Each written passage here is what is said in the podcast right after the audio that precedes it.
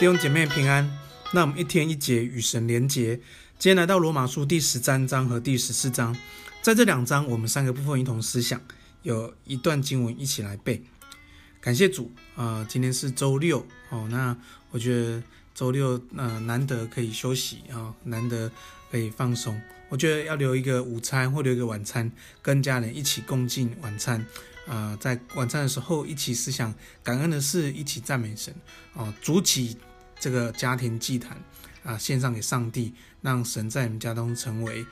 成为一家之主。感谢主。那呃，今天在呃分享前也有几个部分，呃，有几个呃，有有有一个话题要跟大家分享，就是在这疫情期间，我们都用网络，我们都是线上敬拜，你知道，特别这时候。这些异端，我们说东方闪电，我们说这些，嗯、不是属乎基督教，可是他们自称基督教的，其实他们更更更加剧在网络上的工作哈。比如说 FB，他会莫名其妙加你好友，或是因为几个他说他基督徒，所以呃要加你好友，之后呃跟你的在在讯息里面关心你，甚至呃打电话给你跟你通话哈。那我们最近教会就有这样的例子哈，那就就开始跟你呃关心你，跟你通话，跟你好像很好关系，哇，觉得诶也不错。之后过几天他就跟你建立关系，过几天之后他邀请你一起看一个布道会，那就会就就就就要把这个呃异端的这些思想或是这这这状况啊传递给你。好险我们的我们的。嗯，我们的姐妹有及时的发现，那及时的通报，那我们就及时的关心，及时的去辨别，说，哎，这是不是异端哈？所以感谢主，就我们就就就尽早哈，就就啊、把这样的事情啊、呃、处理了哈。那我觉得上帝保护哈这个这个家庭哈，所以这是很真实会发生，因为像网络上我们在呃脸书上面，其实很多不认识人会加我们好友，我们真的要辨别哈。那我觉得这是一个例子。那我有听过其他的例子，在异端的，就是在大学哦。那呃，我们呃，升堂别的区的一个呃姐妹的孩子在大学，哇，他就异端同学哦。那那个同学在异端，那个同学接触他之后就关心他，跟他当好朋友，之后就隔离他身边所有好朋友，就是说啊他不好，他说你怎样，所以他就跟这些朋友渐行渐远，隔离了这些朋友圈之后，就只有他是他的好朋友，之后他就带他进到异端，哇，就开始用情绪勒索，用用这威胁的，甚至这个朋同学的男朋友也是这个异端里面，就是用暴力。用恐吓，甚至拍一些影片，甚至把他的指甲的指甲的上面的这指甲都拔拔掉拔光，要他完全加入这个异端。感谢主啊、呃！当这姐妹也发现这个状况，也也留意不对劲，我们我们教会全职同工一起为这个这个这个孩子祷告。感谢主，我们就呃，他们就透过警方把这联系跟这一段联系。之后好不容易把这个孩子救回来，所以这个真的异端真的，一开始好像很不错哦，所以我们真的不要落单，弟兄姐妹，我们不要落单，好，让我们能够在神的话语面，在我一个信仰群体里面一起建造，一起成长。所以特别是年轻人，我觉得要学习在团队里面，要学习在信仰群体里面，好，感谢主，那我们一起成长。好，今天第一个部分讲的就是权柄。讲就是权柄哦，这是我们要学习的生命功课。第十三章第一节就说，在上有权柄的，人人都当顺服他，因为没有权柄是不是出于神的，凡掌权都是神所命定的。你知道权柄，无论是在家里面父亲的权柄，无论在工作这个老板的权柄，在学校老师的权柄，在教会牧师的权柄，在各样事上。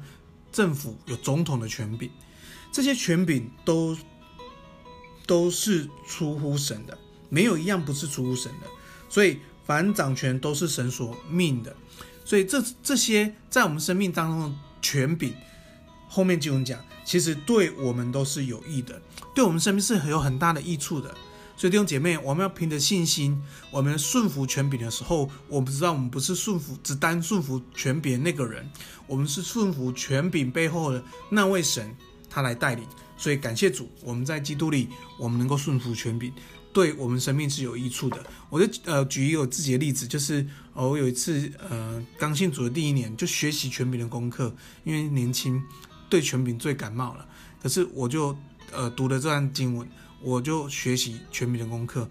上帝真的让我学习到，就是我骑摩托车看到前面有警察，其实你知道我们是丰原人，巷子怎么钻怎么走都可以闪掉的，都可以绕跑的。可是我那时候第一个意念就告诉我要顺服权柄，所以我就乖乖的越过那个绕跑的巷子，去到警察那里领了一张红单。感谢主，我觉得那那个决定对我的生命直到如今都有益。奉耶稣名要祝福你，顺服权柄，使你生命有益。感谢主。第二个，神、呃，神的台前，神的台前。你知道，在这个十三章后端，在讲吃的问题，在讲不吃的问题，在讲呃怎么活的问题，在讲怎么死的问题。可是重点是什么？吃不吃都不是重点，怎么活，怎么死都不是重点，重点是。我们知道，我们将来都要到神的台前，我们都要把自己的事在神的面前说明。重点就是要交账。弟兄姐妹，无论你在生活当中，无论你在在做任何决定的时候，其实你要懂得问神。你在做人生重大的决定，要懂得问神，懂得与属灵伙伴或属灵遮盖来分享，一起祷告，去经历神，因为我们将来都要交账。所以要想清楚，要跟神说明为什么你那时候这么做，为什么你会这么火。所以奉耶稣祝福大家，我们都能够荣神益人。第三个，我们来思想是冲突。冲突，其实，在十三章、十四章，我们就看到，因为这些事情上面，好吃的东西、喝的东西、好喝酒的问题，这些东西产生了很多冲突。这些冲突上面会有论断，会有轻看。其实。人跟人之间在一起一定会发生冲突，但圣经里面在十四章十九节告诉我们，勿要追求和睦的事和彼此建立德性的事。所以在这冲突里面，求主帮助我们，不是把这个冲突看在问题上面或是事情上面，而是要把这冲突里面要看在关系上面。就像十四章十九节讲的，我们要和睦。和睦的意思是说，这个冲突可不可以帮助我们更相爱？这个冲突可不可以帮助我们更像耶稣？弟兄姐妹，我们不要害怕冲突，因为冲突，当我们懂得如何面对冲突，知道冲突是要往哪里去的时候，这些冲突是会对我们彼此的关系是有大有益处的。让我们的吵架，让我们的冲突，是让我们在耶稣基督里更相爱。让我们的吵架，让我们冲突，是让帮助我们彼此更像耶稣。谁先道歉，谁先认错，就更像耶稣。感谢主，那我们不怕冲突，因为关系上面一定会有冲突，但在这冲突上面，我们关系会更进一步，我们就会建立一个健康的关系。感谢主，我们接下来背一段经文，在十三章第八节：凡事都不可以亏欠人，唯有彼此相爱，要常以为亏欠，因为爱人就完全的律法。感谢耶稣，我们来祷告，主主，谢谢你在末后的时代。主啊，在这个结局要终了的时时候，主耶稣，你说我们务必要切实的彼此相爱。谢谢主，让我们在教会当中学习相爱，让我们在教会当中学习更深的关系，更相爱的关系，也让我们在教会当中，我们在我们生命当中，无论在学校、职场、家庭，我们都学习顺从权柄，因为相信主你掌权。当我们顺从权柄，不单对我生命有益，对。跟我在一起的人，生命他也有很大的益处。主说谢谢你，让我们在审判台前都能够说明我们一生为主活的事，也可以说明我们一生我们为主死的事。谢谢主带领我们，让我们这一生荣神益人，也将我们的软弱、将我们的挣扎，或将我们的那个啊、呃、那个黑暗的地方。主诉求你帮助我们，让我们渐渐的让光进到我们里面，使我们成为光明的器皿。谢谢耶稣，奉耶稣的祝福我们弟兄姐妹，我们这样祷告，奉耶稣的名，阿门。